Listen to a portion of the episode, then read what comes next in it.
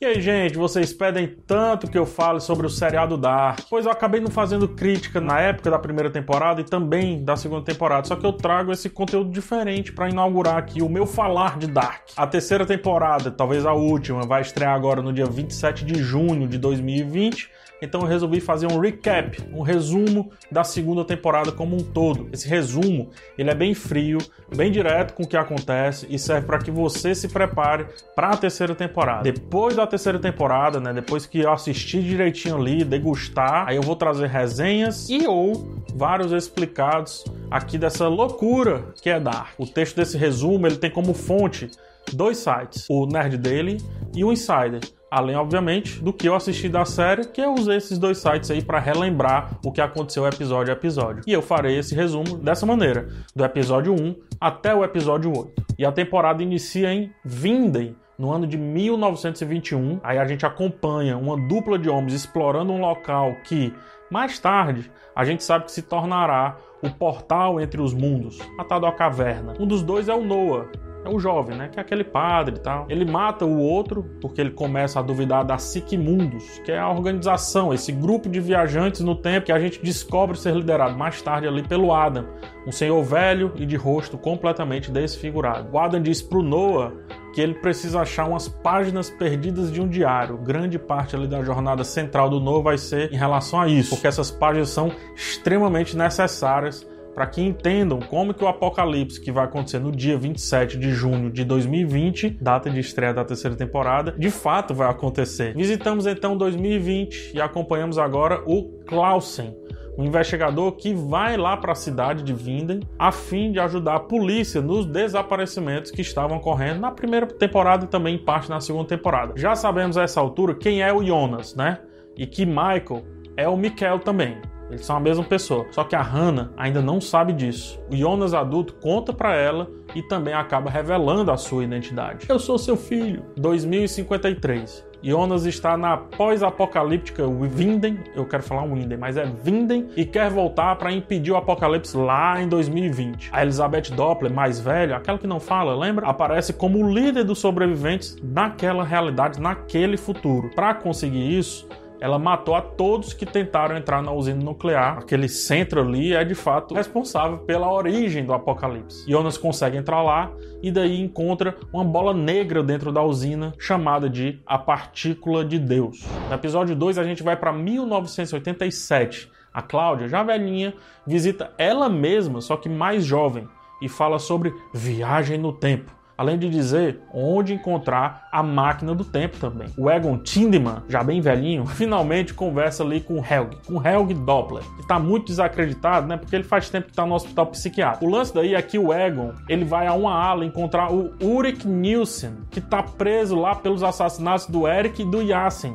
e pelo também desaparecimento do Helg Doppler, bem jovenzinho. Isso aconteceu quando o Ulrich voltou e foi confundido como sendo o assassino. Lembrem disso. Eram os meninos que pareciam meio do futuro e ele também parecia meio do futuro. E aí associaram isso e prenderam o cara, assim como também prenderam ele com o Helg, no, jovenzinho, coisa que eu vou falar mais na frente. Em 2053, a Elizabeth pega o Jonas dentro da usina, busted, e o enforca publicamente, mas depois o salva no último segundo e daí o prende. Mais tarde ele é liberado pela Cilia, porque as ideias dela sobre a usina e tudo que está acontecendo ali não batem muito com as ideias da Elizabeth. Os dois entram na usina, né? Eles fogem do local e entram na usina, encontram aquela massa negra, a tal partícula de Deus, e o episódio termina com Jonas entrando na partícula e desaparecendo. Episódio 3 e 4 de uma vez agora.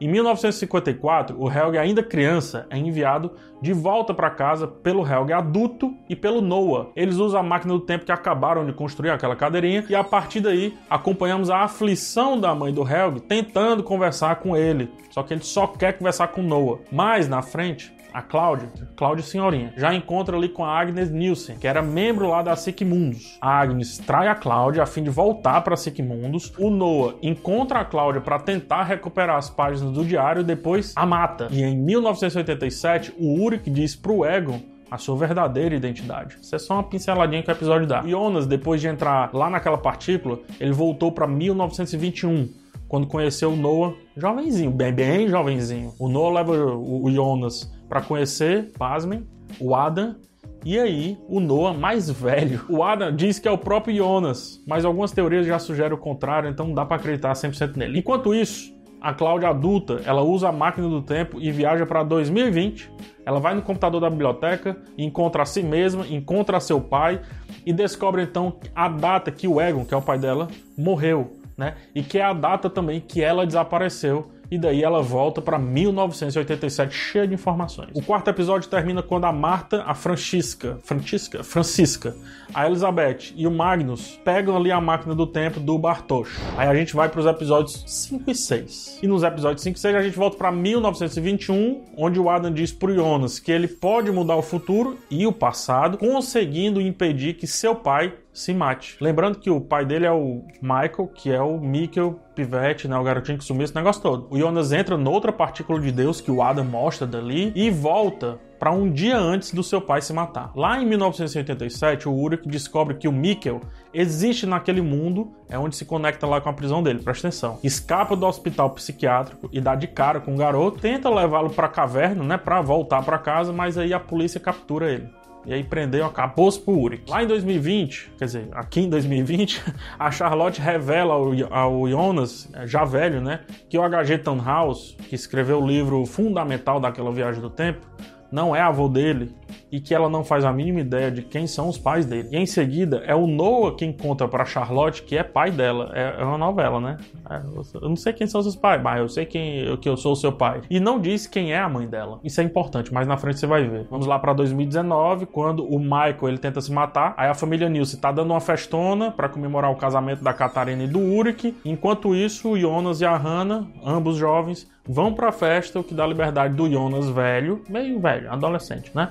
Falar com seu pai, tentando ali convencê-lo a não se matar. Até que surge a Cláudia velha e diz que o Michael tem que se matar para que tudo realmente aconteça como sempre vem acontecendo, a fim de não causar o paradoxo temporal que levaria, quem sabe, à extinção daqueles todos, da cidade como um todo, quem sabe. Jonas concorda e vida que segue. O Michael se mata e teoricamente o tempo está fixo naqueles acontecimentos. O episódio 7 basicamente é a polícia em 1954 encontrando o corpo da velha Cláudia na floresta. O Egon acredita que ela foi cúmplice do sequestro do Helg Doppler, pivetezinho Helg Doppler. Pergunta pro Helg sobre ela, sobre a Cláudia, mas ele apenas responde chamando-a de o Diabo Branco. No outro tempo mais presente, a Hannah rouba a máquina do tempo e viaja para esse mesmo 1954 para se encontrar com o Uric. Ela o encontra, mas prefere deixá-lo preso. Tá sabendo demais a safadeza do cara. Pulamos então para 87 e Cláudia percebe que é o dia da morte do seu pai, o Egon. E aí, ao tentar impedir isso, acaba revelando que ela sabe sobre viagem no tempo e tudo mais. Ele tenta ligar para a polícia para revelar tudo, que ela sabe o lance da, da usina, sabe tudo ela, né? Mas ao tentar tirar o telefone dele, a Cláudia sem querer o mata e Ego chama ela de o Diabo Branco. Cláudia volta para casa, o Jonas tá lá, e a convence aí com ele mudar o futuro. A trilha sobe, tudo fica massa, termina o episódio. Em 2020, e isso é muito importante, apesar de pequeno, porque a nova temporada ela vai acontecer nesse tempo, né? Mas é muito importante. Temos então aí o Jonas adulto dizendo para Marta quem ele é e o que aconteceu com o Mikkel. Clausen vai pro embate com Alexander Tidman, aquele cara que tem as identidades falsificadas, não sei se você lembra, né? E fala sobre esse lance da identidade dele e diz que ele tinha um irmão chamado Alexander Kohler, que desapareceu adivinha quando? Em 1986, quando o Tidman apareceu lá na cidade. Coincidência? Não putaria.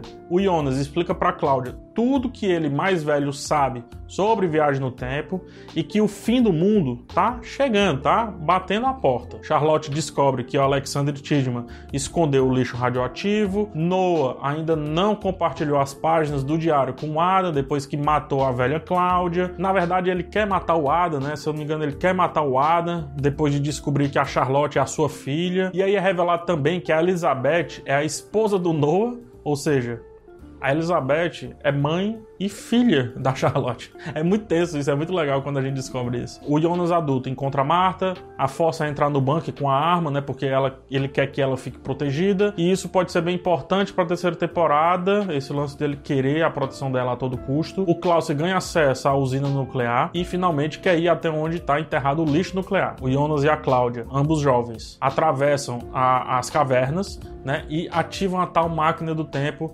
abrindo aí um portal. O Peter e a Elizabeth Doppler vão até o bunker, mas só que quando abrem a porta, a Marta foge. E aí foge para encontrar o Jonas, seu querido amor. A Cláudia encontra a Regina e também a leva lá pro bunker. Mó galera tá no bunker. O jovem Jonas, ele encontra com a Marta, só que aí o Adam, que viajou no tempo também, atira na Marta, teoricamente a matando. Ele mata, não, ele mata de fato. Ele revela para ele que pro Adam existir, ele precisa que o Jonas, que o Jonas visse a Marta morrer. Muito bizarro, não é isso? Ele já sabe o que vai acontecer, então ele precisa ver a sua amada morrer. Saltamos aí para 2053, quando mostram que a Elizabeth vai contra as suas regras e entra na partícula de Deus. Em 2020, o Klaus faz com que os policiais perfurem o concreto, quebrem lá o concreto, né? Que cobre lá os barris radioativos. Charlotte tenta parar o Clausen, mas ele ainda insiste em abrir todos os barris e tudo que está ali. A gente volta para 2053, onde a Elizabeth ativa a partícula de Deus ao mesmo tempo que ela é ativada em 1921 e voa lá, os barris se tornam a própria partícula de Deus e um portal é criado entre a Elizabeth de 2053 e a Charlotte de 2020. Ambos ali tentam tocar as mãos e isso desencadeia o apocalipse em Vinden. Antes que tudo acabe, Jonas é salvo por uma versão da Marta de uma outra realidade. E aí a série passa de falar apenas de viagem no tempo e passa a falar sobre realidades. E fim da temporada. Foi isso, gente. Muita coisa, né? Só que eu passei ali pelos principais acontecimentos de todos os episódios da segunda temporada. Espero que as fotinhas tenham ajudado. E boa terceira temporada de Dark. No futuro eu volto falando já sobre essa temporada, especificamente sobre o final da série, caso realmente tenha sido o final. Um forte abraço em todos, até a próxima e tchau.